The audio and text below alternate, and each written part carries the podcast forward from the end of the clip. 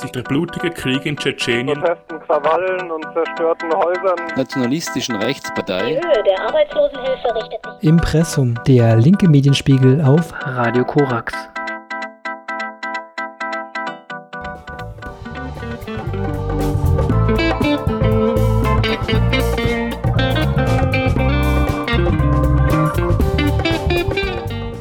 Linken Medienspiegel im November 2022 beginnen wir mit der Sabotage an Nord Stream 1 und 2, haben ein ausführliches Interview mit einem Aktivisten der letzten Generation, den Klimaaktivistinnen, die gerade recht viel durch ihre Aktion in den Medien sind, und blicken nach Rojava.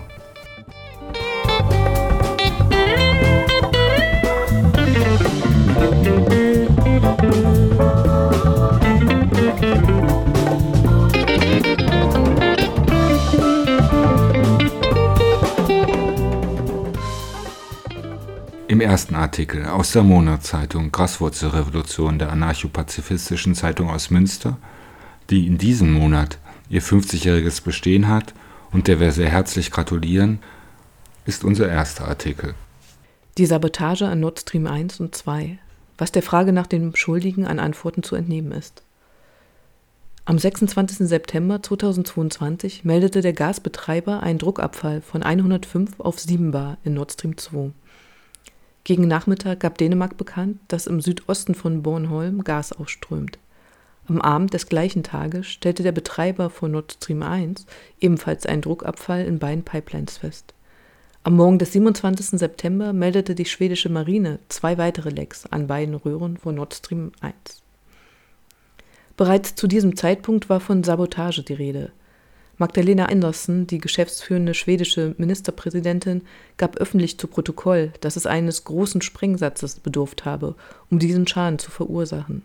Dass Schweden sich allerdings nicht direkt angegriffen sehe.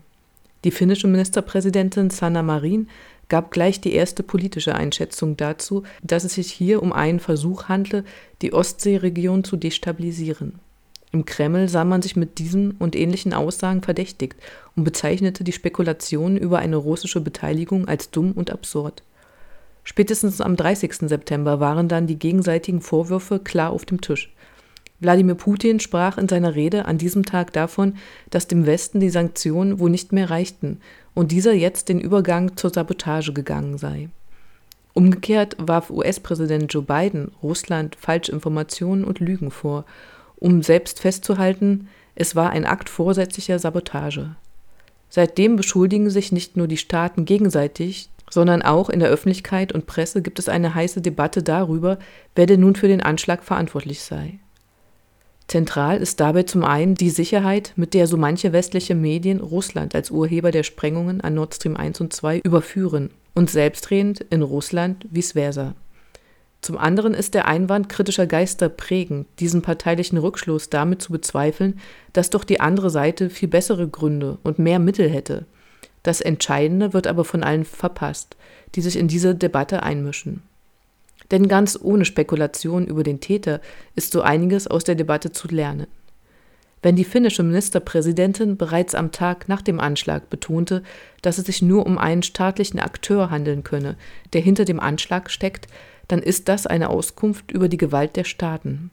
Alle Seiten bestätigen, dass nur ein Staat eine solche militärische Operation durchführen kann.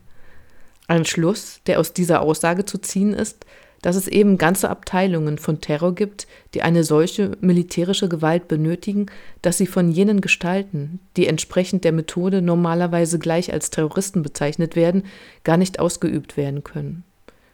Die Sprengung der Pipelines ist eine Erinnerung daran, wo die wirklichen Gewalten walten und dass diese auch selbst darum wissen. Wo so erlesener Terror unterwegs ist, dass die Gasversorgung eines ganzen Kontinents betroffen ist, wissen gerade die Staatsführerinnen selbst, dass nur ihresgleichen als Verantwortliche in Betracht kommen.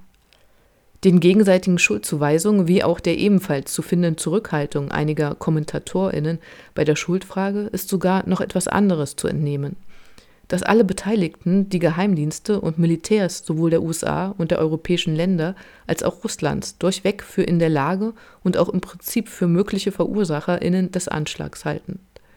Wenn ein Sicherheitsexperte am 30. September 2022 im Fokus zum Besten gibt, Dass ein solcher Akt zu dieser Zeit weder ihnen, den USA, noch dem ganzen Westen einen Vorteil bringe, dann weiß auch dieser, Geheimdienste in Ost und West setzen ihren Terror entsprechend ihrer Interessen ein und nicht nach der Frage, ob er sich gehört oder nicht.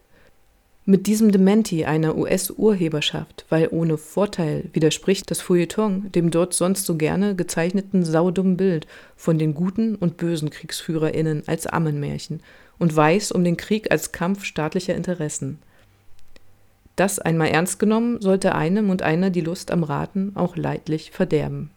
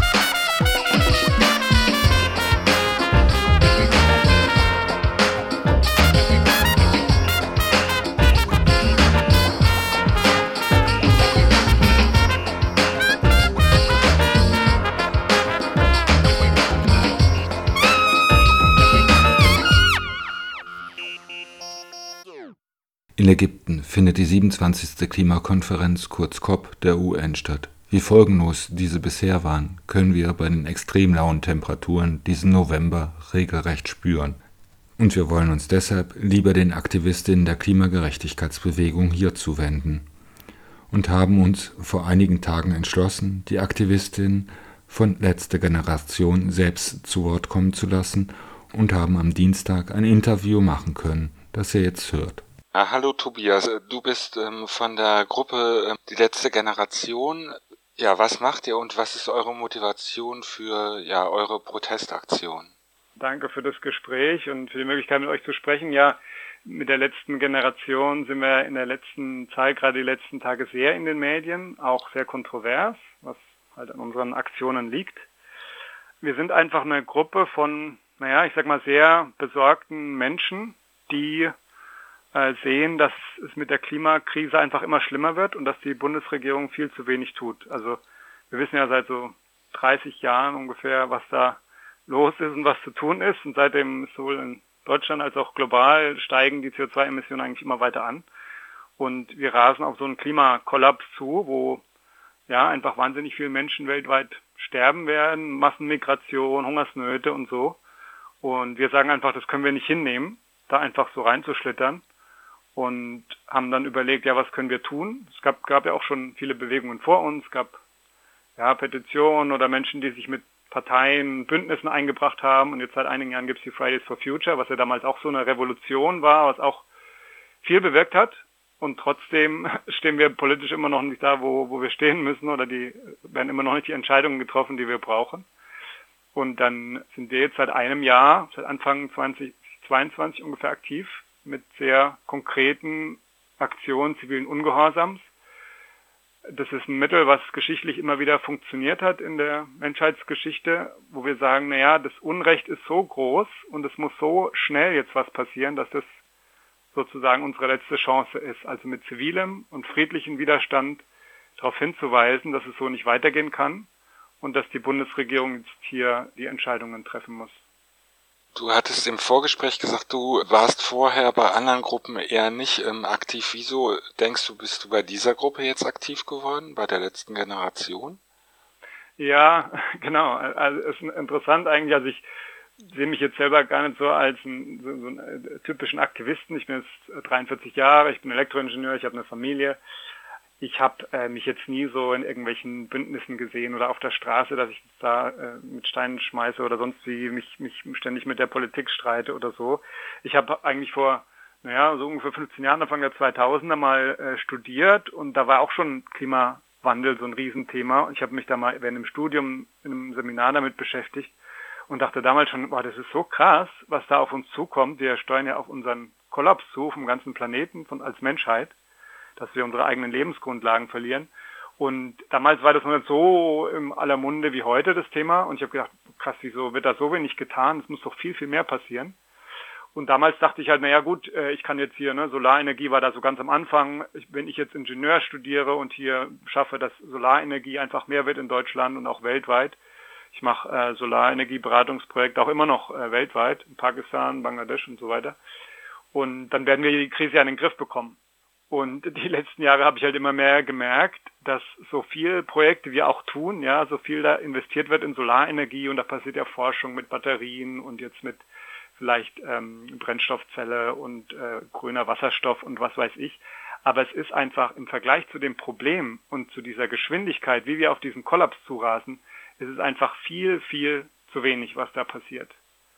Und das kann man verdrängen, ja, man kann sich da, da irgendwie denken, die Politik wird es schon hinbekommen und naja, wir hoffen halt, dass es irgendwie funktionieren wird oder vielleicht, vielleicht macht ja die Menschheit irgendwann noch eine tolle Erfindung, die dann alles in den Griff bekommt, eine technische Lösung oder so. Aber wenn wir ehrlich sind, ist das alles total unrealistisch. Und das Realistische ist, dass wir es nicht in den Griff bekommen.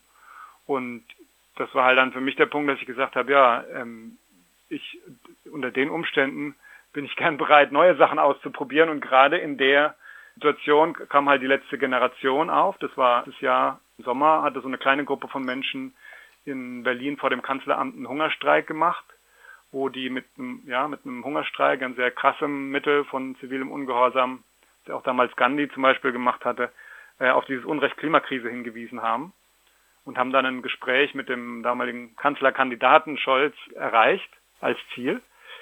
Aber das hat natürlich nicht gereicht, jetzt das alles rumzureißen und deswegen ist halt aus dieser Gruppierung aber hat sich diese letzte Generation in Deutschland jetzt entwickelt.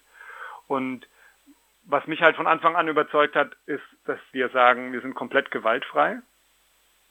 Also auch wenn es jetzt die letzten Tage sehr diskutiert wird von vielen Menschen, ja, ob das in Ordnung ist und strafbar oder manche sagen, das geht in Richtung grüne RAF.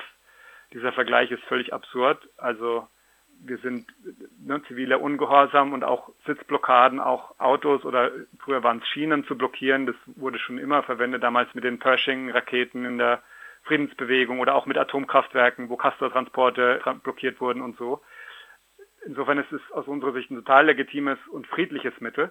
Aber wir sagen eben, wir bleiben dabei komplett gewaltfrei. Also wir werden uns nie wehren, auch wenn Autofahrer mal übergriffig werden oder auch mit der Polizei lassen wir uns wegtragen, versuchen uns irgendwie da gegen die zu wehren oder so, sondern wir kooperieren, sind komplett friedlich und gleichzeitig aber sehr bestimmt. Also wir wissen einfach, dass das Problem so groß ist, dass wir jetzt da nicht so nette Plakate malen können und so, sondern wir tun Dinge, die stören, die aufrütteln, einfach um diese Aufmerksamkeit zu erzeugen. Und das hat mich überzeugt, dass ich äh, gesagt habe, da möchte ich mich auch einsetzen. Ja, wenn das komplett gewaltfrei ist, weil ich das als essentiell sehe, und gleichzeitig aber zu sagen, wir sehen es als Problem und es muss jetzt angegangen werden. Diese Kombination hat dann mich so überzeugt, da auch aktiv zu werden. Und ihr seid ja vor allem dadurch bekannt geworden, dass ihr Straßen blockiert, also normale Autobahnzufahrten oder so etwas, mhm. wenn ich mir das richtig gemerkt habe. Oder habt ihr auch andere Aktionsformen ausprobiert und eben halt mit diesem Ankleben noch dann zusätzlich, mhm. ne? Also das ist die Aktionsform, die halt am, die, ja, die wir wahrscheinlich am meisten gemacht haben, die auch am bekanntesten geworden ist. Da geht es einfach darum, eine, eine Störung zu erreichen. Vielleicht nochmal so als Erklärung, also es geht uns nicht primär darum, jetzt die AutofahrerInnen dazu überzeugen, das ist uns schon klar, dass es für die super nervig ist und es tut mir auch super leid für die. Also wenn ich da selber im Stau stehen würde, es würde mich auch super aufregen. Aber es geht halt um diesen größeren Kontext, dadurch eine Störung zu erreichen, die dann nicht mehr ignoriert werden kann. Also das kommt natürlich dann in der Presse und damit waren wir auch sehr, sehr erfolgreich dieses Jahr und gerade auch die letzten Wochen, muss man sagen. Und erzeugt den politischen Druck, dass sich auch PolitikerInnen irgendwann damit auseinandersetzen müssen, was wir da tun. Und natürlich geht es dann erstmal um die Form, ja, was ist jetzt erlaubt und so weiter, was ist gerechtfertigt und ist es strafbar und sind es Terroristen und so weiter. Aber irgendwann geht es auch um den Inhalt. Also die müssen sich auch dazu stellen. Und das, das ist auch, wo dann die meisten Menschen oder eigentlich alle, mit denen wir so sprechen, letztlich äh, uns recht geben, sagen, na ja, was ihr fordert, das stimmt ja, da habt ihr ja recht. Ne? Das ist, äh, und zwar fordern wir zurzeit äh, dieses 9-Euro-Ticket, was es ja schon gab, was wunderbar umsetzbar ist, was ein, ein Schwenk wäre zu einer echten Verkehrswende, und ein Tempolimit auf Autobahnen, was auch von der Mehrheit der Deutschen gefordert, äh, was sich die Mehrheit der Deutschen wünschen, was das Umweltbundesamt äh, runtergerechnet hat, was das alles an Emissionen einspart und so weiter. Und was nur wegen Blockade von der FDP zum Beispiel nicht umgesetzt wird. Also sind sehr konkrete Forderungen, die wir, wo alle auch, auch Menschen dahinter stehen. Und dafür setzen wir uns ein. Also darum geht es, ist so der größere Kontext. Und jetzt hast du noch gefragt zu den Formen. Ne? Also mhm. da versuchen wir kreativ zu sein und äh, uns immer wieder auch was Neues einfallen zu lassen. Also wir machen überhaupt nicht nur diese Aktion, die halt dann, wo auch Menschen drunter äh, leiden müssen oder was den Alltag stört, sondern wir machen auch äh, Sachen, wir haben mal vor dem Kanzleramt umgegraben und dort Pflanzen gepflanzt. Das war noch im Kontext von Essen retten. Wir haben vor kurzem den Verkehrsminister Wissing 500 100er Tempolimit-Schilder geliefert, weil auch mal diese, so mal diese absurde Diskussion war, dass es nicht genügend Schilder gab. Das waren sehr schöne Bilder mit 500 von diesen Schildern vor dem Ministerium, die wir da abgeliefert und ihm geschenkt haben sozusagen. Oder jetzt vor kurzem halt diese Sache, was uns dann halt sehr durch die so sozialen Medien ging, mit, wo wir zwei von uns Kartoffelbrei auf Monets Bild Getreidespeicher im Potsdamer Museum geschmissen haben, was auch viel Diskussionen angestoßen hat und dadurch halt einfach sehr viel äh, Bekanntheit auch uns gebracht hat. Habt ihr schon mal das, weiß nicht, Umweltministerium blockiert zum Beispiel? Umweltministerium? Ähm, nee, bisher noch nicht. Könnte passieren, wer weiß, aber bisher war das noch nicht der Schwerpunkt. Weil sowas fragen sich ja vielleicht Leute, wenn sie im Stau stehen, warum blockiert er nicht in irgendwelche Regierungsfunktionen oder so? Oder machen das andere Gruppen eher? Genau, also das wurde, wurde schon gemacht. Es gab eine Aktion im Verkehrsministerium und eine auch im Finanzministerium. Einfach um hinzuweisen, dass, dass auch das Finanzministerium natürlich in so einer Krise auch ganz anders Ausgaben allokieren muss und halt auch eine Energiewende eine ordentliche auch äh, einfach finanzielle Mittel braucht. War in Kooperation mit, ähm, also wir haben jetzt auch eine Allianz gebildet mit der Scientist Rebellion. Das ist eine ja, eine, eine Gruppierung, die aus WissenschaftlerInnen ähm, besteht, die aber auch eben zivilen Ungehorsam betreiben, um auf das Problem hinzuweisen. Und zusammen mit Debt for Climate, das ist eine, auch eine Klimabewegung, die sich vor allem mit Entschuldung der südlichen Länder beschäftigt. In dem Kontext, naja, die südlichen Länder haben so viel Schulden bei, bei uns, den reichen Ländern noch, die, damit die auch an Klimaschutz sinnvoll teilnehmen können, brauchen die erstmal eigene Mittel und deswegen Entschuldung. Also mit denen haben wir eine Allianz gebildet, das ist Climate Failure Alliance.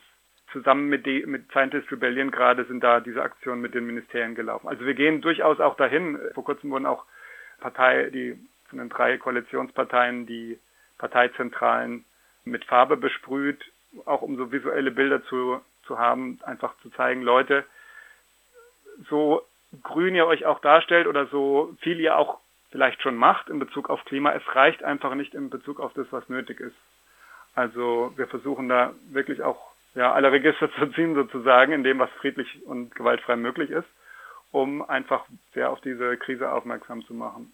Die Aktionen wurden meistens von, würde ich sagen, kleineren Gruppen durchgeführt. Also ihr habt jetzt nicht Massenblockaden gemacht oder sowas wie Ende Gelände oder so, oder? Ja, also die Straßenblockaden, genau, das sind typischerweise kleinere Gruppen, die dann halt an vielen verschiedenen Stellen, zum Beispiel in Berlin gerade schwerpunktmäßig oder München, ähm, diese Blockaden machen.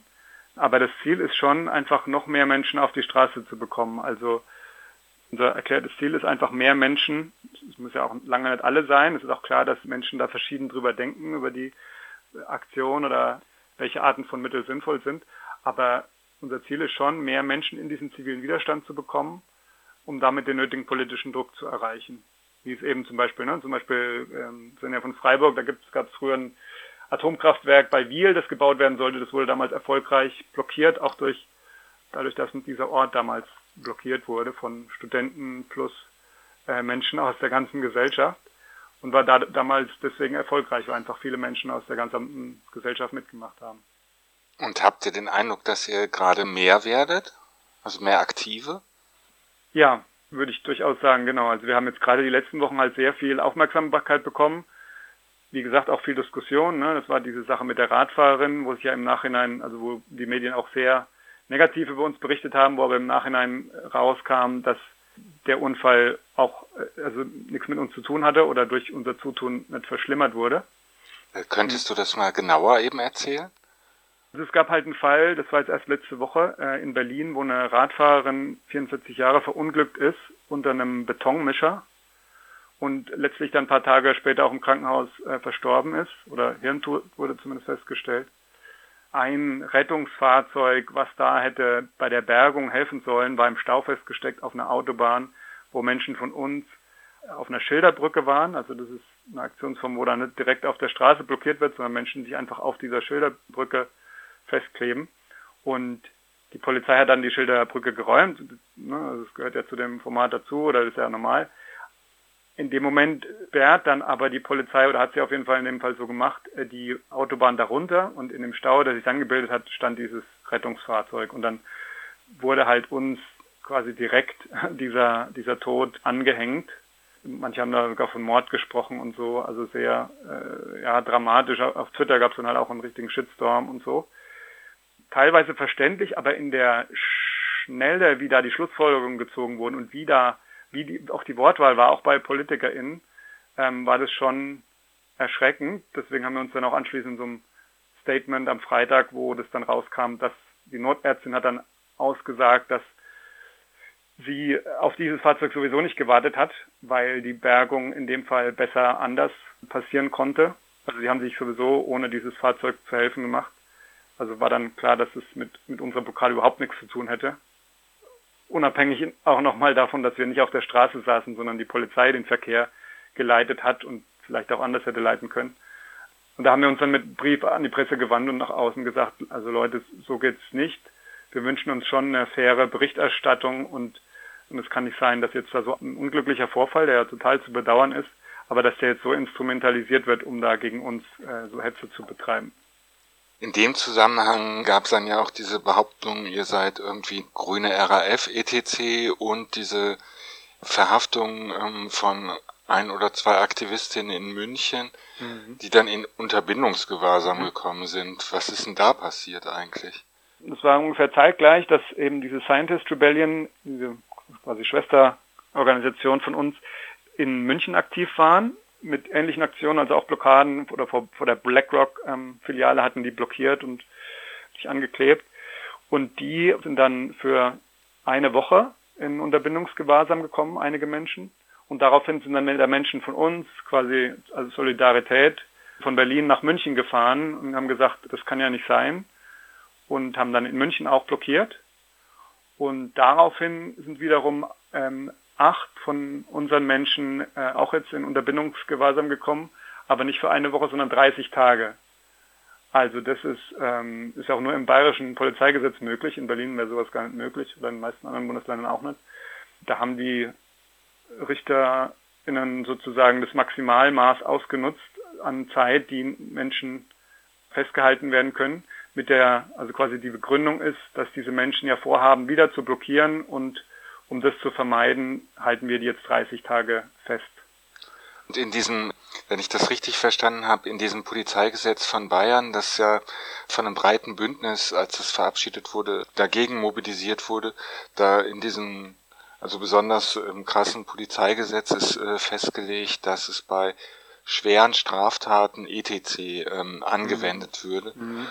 Und in einem Artikel von Netzpolitik.org zum Beispiel wurde dargestellt, dass das gegen Asylsuchende vor allem angewendet wurde mhm. bisher und jetzt scheinbar gegen euch. Ähm, habt ihr da jetzt noch weitere Klagen vor gegen dieses etwas überraschende Vorgehen, um es mal freundlich zu sagen? Von unserer Seite sind jetzt da erstmal keine Klagen geplant.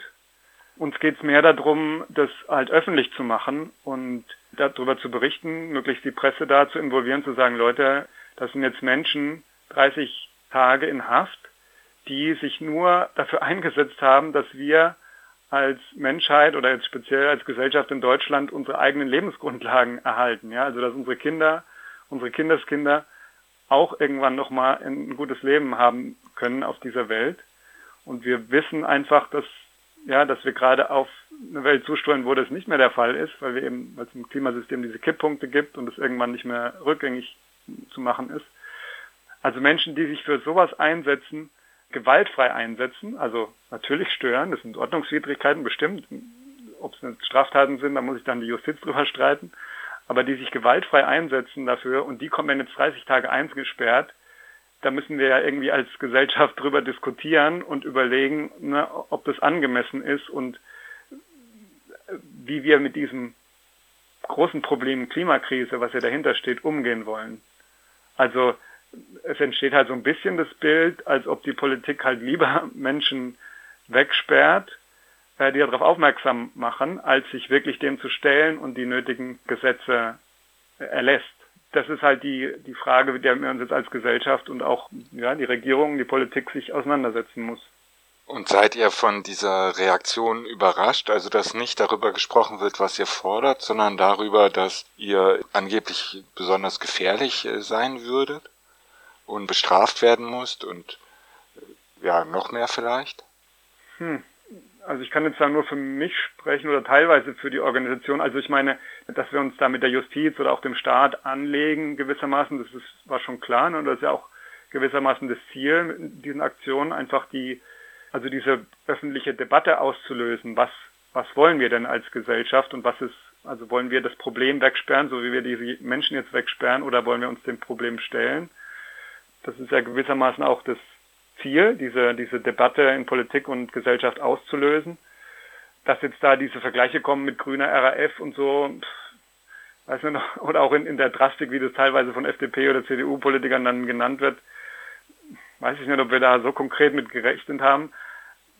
Ich kann es verstehen aus deren Sicht und gleichzeitig finde ich es halt sehr unangemessen, weil, weil es sehr pauschalisierend ist. Also ich, ich will mal so sagen, ich glaube, eigentlich ist es ich sehe es persönlich als positiv für die Bewegung insgesamt, dass es so, so, solche wie uns gibt, in Anführungszeichen, die, die halt drastischer als bisher, aber eben sehr gewaltfrei oder komplett gewaltfrei vorgehen, weil dann können sich Menschen, die eben einfach sehen, wie alles den Bach runtergeht und das Gefühl haben, sie müssen jetzt was tun, können sich dann uns anschließen in diesem gewaltfreien äh, Stil und wir können das so, naja, auf einer, eben auf dieser gewaltfreien Ebene hoffentlich lösen. Äh, umgekehrt, wenn es uns nicht gäbe, kann es ja durchaus auch sein, dass es mal Einzelpersonen gibt, die, die so verzweifelt sind, dass die dann auch zu radikaleren und, und ähm, gewaltvollen Maßnahmen greifen, Sachen kaputt machen. Also ihr würdet euch eigentlich noch innerhalb des dieses demokratischen Diskurses sehen. Genau, genau, da weisen wir auch immer wieder darauf hin. Das ist natürlich, also da kann man auch diskutieren, ja. Manche sagen, das ist, äh, das ist jenseits von Demokratie. Wir sehen es komplett da drin. Wie gesagt, auch gab es ja auch früher viel ähnliche Blockaden in der Anti-Atom-Bewegung, in der Friedensbewegung. Einfach weil, ja, weil manchmal solche Aktionen auch gefragt sind, um, um die Aufmerksamkeit zu erregen oder um die, ja, um die, die, die Debatte in die Gesellschaft zu bringen. Also bei Martin Luther King zum Beispiel, das war auch nicht alles Happy Flowing und wir reichen uns die Hände, sondern die haben auch Aktionen gemacht, die auch nicht alle gut fanden. Da gab es immer wieder auch Gewaltübergriffe. Aber sie haben sich halt an ihre eigenen Prinzipien gehalten und insgesamt dann ihr Ziel erreicht. Und insofern sehen wir uns da auch als Teil von einem demokratischen Prozess, der halt manchmal, das steht ja im Grundgesetz, mit Recht auf Widerstand bei großem Unrecht und so, der halt manchmal auch solche Arten von Aktionen mit einschließen muss. Du hattest jetzt von den äh, Scientist Rebellion gesprochen und von den keine Schulden für die dritte Welt. Äh, ja, genau, Debt for Climate heißen die auf Englisch. Ähm, die würdet ihr also als Bündnispartner sehen. Würdet ihr mhm. euch sonst noch irgendwo angedockt sehen oder hoffen, dass sich Gruppen zu euch positiv verhalten oder euch unterstützen oder ergänzend Aktionen machen oder wie würdet ihr euch da verorten? Ähm, also mit denen haben wir eben ein konkretes Bündnis eingegangen, gibt es auch eine Website dazu, eine Erklärung und so wir sind mit anderen Gruppierungen auch sehr in Kontakt und sehen uns halt als Teil der Klimagerechtigkeitsbewegung. Es ist überhaupt nicht so, dass wir jetzt sagen, andere Gruppen sind irgendwie schlechter oder, oder, oder bringt nichts oder so, sondern jede Art von Aktion, jede eigene Gruppierung erfüllt halt ihre eigene Rolle. Und wir versuchen da durchaus mit anderen in, auch in einem Kontakt zu sein. Wir haben auch eine eigene Vernetzungsgruppe, die sich halt um diese Sachen kümmert. Wir versuchen auch zu PolitikerInnen Kontakt aufzubauen und so weiter. das ist uns durchaus ein Anliegen, auch wenn das bei den Aktionen auf der Straße natürlich nicht so als erstes rüberkommt. Was erwartet ihr von anderen Gruppen oder würdet euch wünschen von anderen Gruppen oder auch von der Gesellschaft insgesamt? Also von anderen Gruppen würden wir uns einfach die Unterstützung wünschen, dass wir uns da nicht gegenseitig streiten, welche Art von Aktion jetzt besser oder legitim ist. Also ne, eine konstruktive Kritik ist natürlich auch wichtig und voll in Ordnung, aber dass wir uns darüber nicht zerfleischen und dem gemeinsamen dem Momentum schaden. Gab es vor kurzem auch eine, gerade in diesem im Zuge von dieser Mediensache letzte Woche, also wo, wo diese Medien dann so teilweise sehr einseitig berichtet haben, gab es dann eine Welle von Solidarisierung, wo sich einige Gruppen da öffentlich positioniert haben, haben gesagt, was der letzten Generation da in der Medienlandschaft gerade passiert, ist nicht in Ordnung und wir unterstützen die letzte Generation oder sehen es als wichtig, was sie tun. Und ja, von der Gesellschaft würde ich mir, also einmal, wie gesagt, wünschen wir uns einfach Mensch, dass mehr Menschen auch entschieden sagen, ja, wir sehen dieses Unrecht und wir machen damit bei diesem zivilen Ungehorsam. Und ansonsten insgesamt, das müssen natürlich nicht alle machen, würde ich, würde ich mir von der, von der Gesellschaft einfach eine ehrliche Diskussion, Debatte darüber wünschen, wie wir mit dieser Krise umgehen, weil bleiben einfach wenige Jahre, ne? also die Wissenschaft immer mehr, äh, auch im IPCC-Bericht steht, es bleiben uns drei, vier Jahre, um jetzt die Weichen zu stellen. Ansonsten rutschen wir über diese zwei Grad drüber und dann kommen die Kipppunkte und dann ja, verlieren einfach die meisten Menschen auf diesem Planet ihre Lebensgrundlage. Also diese paar Jahre, die wir noch haben, wie wollen wir das angehen? Und dass wir da als Gesellschaft ehrlich drüber reden und ja, und halt die Fakten anerkennen und dann nicht sagen, ja, wir machen ja schon so viel für den Klimaschutz und, ne, und zuerst mal sollen die Chinesen was machen oder sonst wie, sondern, sondern eine ehrliche Debatte, was können wir als Deutschland leisten und wie kommen wir da schnellstmöglichst hin. Du hattest zu Anfang gesagt, eure Forderungen jetzt gerade sind 9-Euro-Ticket und Tempolimit. Das würde mhm. ja auch nicht reichen. Was müsste denn noch gemacht werden? Diese konkreten Dinge wünschen wir uns einfach als einen ersten Schritt, weil das da soll halt was sein, was die Regierung möglichst schnell und einfach umsetzen kann und was auch schon was bringt. Deswegen haben wir uns diese rausgesucht und sagt, Mensch, damit könntet ihr doch zeigen, dass ihr es ernst nehmt. Ne, das wäre sofort umsetzbar. Und dann der erste Schritt von einer Reihe von Maßnahmen sein. Ist es ja klar, das hat der IPCC oder viele Wissenschaftler haben das vorgerechnet, dass wir halt bis 2030 auf netto Null sein müssen, also unsere Emissionen auf, auf Null bekommen müssen. Da gibt es dann viele Ansatzpunkte. Ne? Wir brauchen eine Energiewende, eine Verkehrswende, Wärmewende. Also es muss sich quasi äh, Agrarwende auch. Also es muss sich letztlich alles ändern. Und da braucht es auch einen gesellschaftlichen Diskurs. Ja, das wollen jetzt nicht wir als Gruppe entscheiden, was da genau zu tun ist, sondern da müssen dann entsprechende Gremien mit Bürgerbeteiligung eingesetzt werden, die das genau runterdeklinieren, was dann passiert. Aber, aber der Rahmen muss das sein, ja, dass wir diese Krise noch gebacken bekommen. Ne? Also ihr wollt alles verändern, damit es ein bisschen gleich bleibt. Also die Klimakatastrophe noch abgewendet wird. Kannst du die Sprache spezifizieren? Ich meine also eben halt, dass es eine Agrarwende, eine ähm, Wärmewende, eine Verkehrswende ja. geben muss. Also dass sich diese ganzen Sachen ändern müssen, damit unsere Lebensgrundlage, also wir bei diesen 1,5 Grad noch Grad eben mit hängen und wirken bleiben, so ein bisschen. Ja, ja, kann man so formulieren. Also ich meine, was uns da an Veränderungen dann bevorsteht die nächsten Jahre, das ist Wahnsinn, ja. Also das ist, glaube ich, auch einmalig in der Geschichte der Menschheit so. Aber andererseits, und es wird natürlich auch nicht alles einfach, ja, wir müssen uns da auch an bestimmten Stellen einschränken oder Dinge, unser Lebensstandard verändern, Lebensweise verändern. Aber ich meine, andererseits, was ist die Alternative? Ne? Wenn wir jetzt einfach nichts machen, dann ist halt in 20, 30 Jahren stehen wir dann halt vor Extremwetterereignissen und, und Hungersnöten im Süden und Massenmigration, vor wahrscheinlich noch krassere Probleme stellen. Es ist auch besser jetzt diese Transformation quasi gezielt anzugehen und noch ein bisschen die Kontrolle darüber zu haben oder das steuern zu können, als sich da halt so reinzubegeben und dann, dann die nächsten Jahrzehnte davon überrollt zu werden. Ne? Was würdest du jetzt noch gerne sagen? Also was fehlt denn noch jetzt so ein bisschen? Ich würde so sagen, also diese auf einer ganz persönlichen Ebene, ne, diese, diese Klimakrise, und das ist ja auch nicht nur die einzige Krise, mit der wir jetzt gerade zu tun haben, die ist natürlich sehr überfordernd. Also da ist Zukunftsangst, da ist, sind vielleicht Schuldgefühle, Gefühl von Ohnmacht. Und ich kann verstehen, dass es die, die, die Versuchung hoch ist, sich davon möglichst fernzuhalten oder das zu verdrängen oder nicht zu viel drüber nachzudenken. Ich glaube, was ich mir wünschen würde von jetzt hier konkret von Zuhörerinnen und Zuhörern, von uns allen, dass wir uns allein mal auf diese Krise einlassen, auch emotional einlassen. Was heißt es für mich? Nicht ganz persönlich. Ne? Wie geht es mir damit, dass wir als Menschheit gerade unsere eigenen Lebensgrundlagen zerstören? Wie geht es mir mit dieser Ohnmacht? Wie kann ich mit Menschen in meinem Umfeld darüber sprechen, ehrlich darüber sprechen? Dass einfach mehr Menschen diesen Prozess durchmachen und das, das ist manchmal auch schwierig und es braucht Zeit und ich habe auch Momente, wo ich mich komplett überfordert fühle und ohnmächtig. Aber dass mehr Menschen diesen Prozess durchmachen, weil dann kommt man irgendwann auch auf dem anderen Ende raus und, und merkt, okay, und jetzt will ich aber doch was tun und ich kann auch was tun. Und dann muss jeder Mensch für sich persönlich entscheiden, wo und wie ich mich einbringe und was ich tue. Aber ich glaube, davon brauchen wir einfach ganz, ganz viele gerade, die sich dem stellen und das auch emotional persönlich auf sich für sich zulassen. Würde ich dich einfach fragen, wie seid ihr zu erreichen? Im Internet oder wo sonst? Wir sind über unsere Website letztegeneration.de, findet man alles. Und da sind vor allem auch dann Termine für Vorträge in ganz Deutschland. Das ist immer so das Beste, um uns mal persönlich kennenzulernen.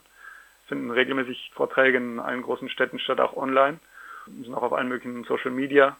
Also da gibt es viele Wege, uns kennenzulernen. Und am besten ist es immer irgendwo mit jemandem persönlich in Kontakt zu kommen, dann kriegt man ein viel besseres Gefühl, wie wir ticken und wo Mensch sich einbringen kann.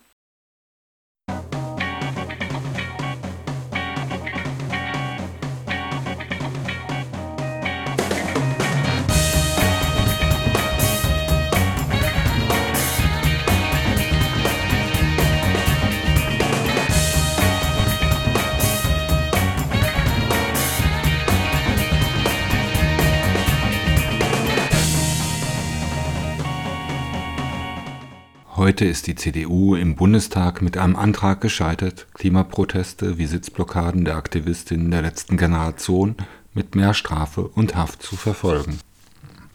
Wir wollen hier auch an die Aktivistinnen erinnern, die das Braunkohlewerk Jenschwalde bei Cottbus blockierten, und zwei von ihnen sind immer noch in Haft. Mehr Informationen findet ihr unter Unfreiwillige Feuerwehr, alles zusammengeschrieben, .blackblocks.org. Aber eigentlich würden wir viel lieber über erfolgreiche Klimapolitik berichten. So können wir immerhin über Klimaproteste berichten, die erfolgreich in die Medien kommen. Aber mehr wäre uns natürlich lieber. Aber dafür bräuchten wir vielleicht andere Regierungen und andere Gesellschaftsformen. Diese werden zum Beispiel in Rojava praktiziert. Mit welchen Problemen die Menschen dort konfrontiert sind, darum wird es gleich gehen.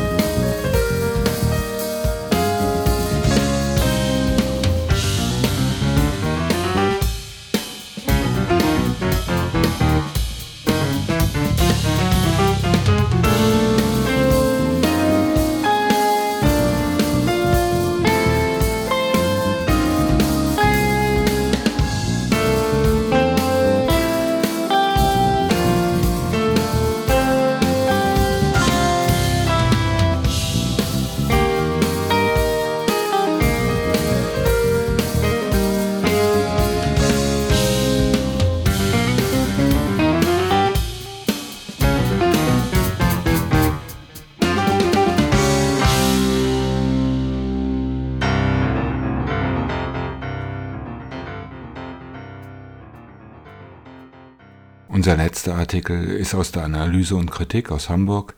Diese erscheint monatlich, immer in der Mitte des Monats, dieses Mal am 18. Oktober und den Artikel hört ihr jetzt. Wenn der NATO-Partner mordet. Die Türkei intensiviert Drohnenangriffe auf die Selbstverwaltung in Rojava. Vor allem politisch aktive Frauen werden zum Ziel. Es war der 81. Angriff dieser Art seit Jahresbeginn. Am Dienstag, den 27. September, gegen Mittag, traf eine türkische Bayraktar-Drohne ein Fahrzeug auf einer Straße nahe der Stadt Kirkelege und tötete Zeynep Sarukan und Yilmaz Shero. Beide waren seit Juni Vorsitzende der Abteilung Justizreform für die Region Cisre, der autonomen Selbstverwaltung Nordostsyrien, unter anderem für die Überführung der Gefängnisse in die zivilen Verwaltungsstrukturen zuständig. Sie waren an diesem Tag unterwegs, um Gefängnisse in der Region zu besuchen. Seit Monaten führt der türkische Präsident Recep Tayyip Erdogan einen Krieg niederer Intensität gegen Nordostsyrien, Rojava, vor allem mit Kampfdrohnen. Immer häufiger werden dabei ZivilistInnen getötet, insbesondere Frauen, die sich für feministische Belange einsetzen, sowie Zeynep Sarukan. Im April traf ich Sarukan und Yilmaz Shero in Rojava im Rahmen von Projektbesuchen der Hilfsorganisation Medico International – Zeynep Sarukan war für ihr Engagement für Frauenrechte in der Region bekannt. Sie arbeitete lange als Frauenbeauftragte und war unter anderem zuständig für ein Waisenhaus, das Medico seit 2019 unterstützt. In diesem Waisenhaus finden Kinder Zuflucht, deren jesidische Mütter versklavt und von IS-Schergen missbraucht wurden. Den Frauen war es nach ihrer Befreiung oft nicht möglich, ihre Kinder mit zurück in ihre Gemeinden zu nehmen. Sarukan sorgte dafür, dass Mütter und Kinder Kontakt halten können. Zudem gelang es ihr, mehrere Zusammenführungen von jesidischen Müttern, die inzwischen im Irak leben, und ihren Kindern zu organisieren. Dazu verhandelte sie mit US-Diplomatinnen, Vertreterinnen der jesidischen Gemeinde, den entsprechenden Personen in Nordostsyrien und im Nordirak. Kein leichtes Unterfangen bei dem hochsensiblen Thema. Zeynep Sarukan setzte sich aber auch für Frauenhäuser und anonyme Wohnungen ein, in denen verfolgte und von Gewalt betroffene Frauen Zuflucht finden. Der Bedarf in Nordostsyrien ist hoch und bisher gibt es weniger Anlaufstellen. Ihre Analysen zu Ursachen der Gewalt gegen Frauen und mögliche Präventionsarbeit waren äußerst wichtig. Sind diese Themen auch heute noch oft ein Tabu in der Gesellschaft? Yilmaz Shero leitete im April das Gefängnis in Quamischlo, in dem Sozialarbeiterinnen der Medico-Partnerorganisation Purity 30 inhaftierte Jugendliche begleiten, die unter dem IS groß geworden sind. Mit Chero konnte ich damals die schwierige Situation dieser Jugendlichen besprechen und ihre Zelle im Gefängnis besuchen. Zuletzt setzte er sich für den Umzug der inhaftierten Jugendlichen in sogenannte Rehabilitationszentren ein.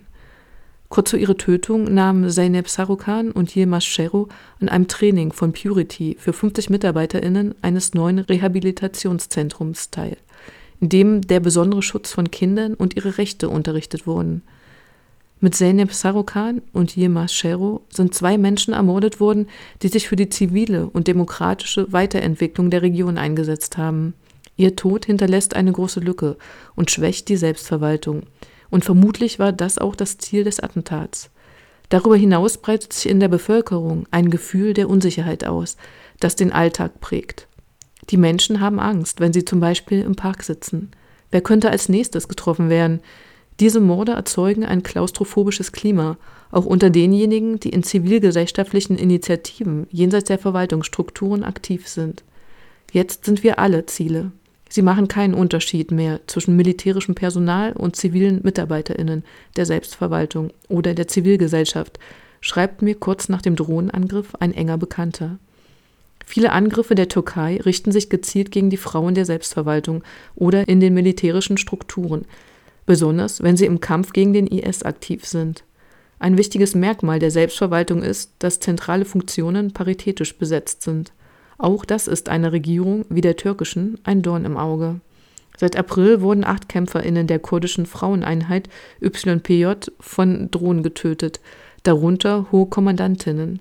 Am 22. Juli besuchten Gian Tolhildan, Roy Xabur und Barin Botan das Frauenforum in Kamischlo das anlässlich des zehnjährigen Bestehens Rojavas stattfand. Tolhildan sprach dort über die Bedeutung der Selbstverteidigung von Frauen. Alle drei waren auch in der Antiterroreinheit YAT aktiv. Als sie die Veranstaltung gemeinsam verließen und ins Auto stiegen, wurden sie von einer Drohne getötet. Am 4. Oktober wurde eine wichtige Theoretikerin und Aktivistin der kurdischen Frauenlehre, Genealogy Nagihan Akassel, vor ihrer Wohnung in Suleimania, kurdisch Silemane, in der Kurdistan-Region Irak erschossen. Die Frauenrechtlerin Akassel arbeitete lange als Autorin und Journalistin und widmete sich der kurdischen Genealogy Akademie in Suleimania, an der sie forschte und die kurdische Frauenbibliothek einrichtete. Die irakisch-kurdischen Sicherheitskräfte verhafteten den Täter auf der Flucht, machten jedoch bisher keine Angaben zu seiner Identität. Es ist nicht das erste Mal, dass in Kurdistan, Irak PKK-nahe AktivistInnen auf diese Art ermordet werden. In einer Zeit, in der der feministische kurdische Freiheitsruf Jin Jian Azadi Frauenleben Freiheit um die ganze Welt geht, weil sich im Iran Frauen gegen das repressive Regime erheben, ist diese Hinrichtung ein besonderer Skandal, der leider jenseits linker kurdischer Kreise kaum Öffentlichkeit bekommt. Sie zeigt jedoch einmal mehr, dass Frauen in relevanten Positionen Zielobjekt der türkischen Regierung sind. Bei den bisher 81 Drohnenangriffen, die das Rojava Information Center dieses Jahr in Nordostsyrien zählt, kamen 66 Menschen, darunter 23 Zivilistinnen, ums Leben. Seit April droht Erdogan mit einer erneuten militärischen Großoffensive, ähnlich wie in Afrin 2018 oder der Grenzregion um Serakanir 2019. Damals flohen Hunderttausende, von denen ein Großteil bis heute in Flüchtlingslagern auf eine mögliche Rückkehr in ihre Heimatstädte wartet. Leider ohne Perspektive, denn die Gebiete werden von islamistischen Söldnern besetzt gehalten. Zudem siedelt die Türkei dort syrische Geflüchtete an, um einen demografischen Austausch zu bewirken. Bisher hat Erdogan kein grünes Licht für einen erneuten Militärschlag von den relevanten geopolitischen AkteurInnen erhalten. Ob Putin, Assad, Raisi oder Biden, niemand hat zurzeit Interesse an einem weiteren Krisenherd. Selbst die deutsche Außenministerin Annalena Baerbock äußerte sich bei ihrem Türkei-Besuch im Juli offen gegen eine solche Intervention, ein Novum in der deutschen Außenpolitik. Das türkische Militär intensiviert seither die völkerrechtswidrigen Drohnenangriffe. Auch im Nordirak setzt die Türkei Drohnen ein. Im Juli starben bei einem Drohnenangriff auf ein Tourismuszentrum acht ZivilistInnen. Ungewöhnlich deutlich hat der irakische Ministerpräsident Mustafa al-Khatimi diesen Beschuss als eklatante Verletzung der Souveränität des Landes kritisiert. Bisher konnte sich die Türkei auf die Zustimmung der Regierung und auch des Ministerpräsidenten der autonomen Region Kurdistan in Irak, Masrour Barzani, verlassen.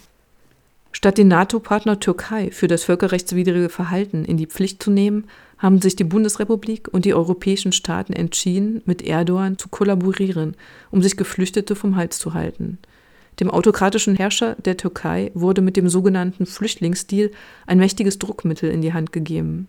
Aktuell inszeniert sich Erdogan als neutraler Mittler im Krieg gegen die Ukraine und behindert die Aufnahme Finnlands und Schwedens in die NATO, da die Länder der türkischen Forderungen nach Auslieferung angeblicher Terroristinnen bislang, jedenfalls bis Redaktionsschluss, nicht nachkommen.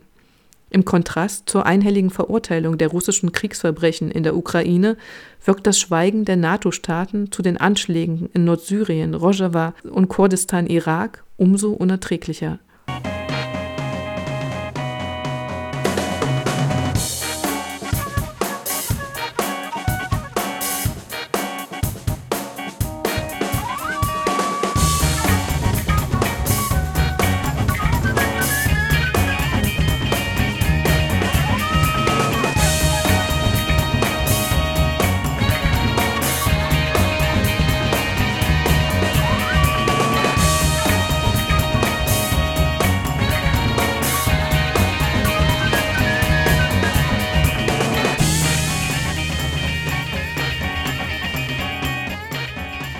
Das war der linke Medienspiegel im November.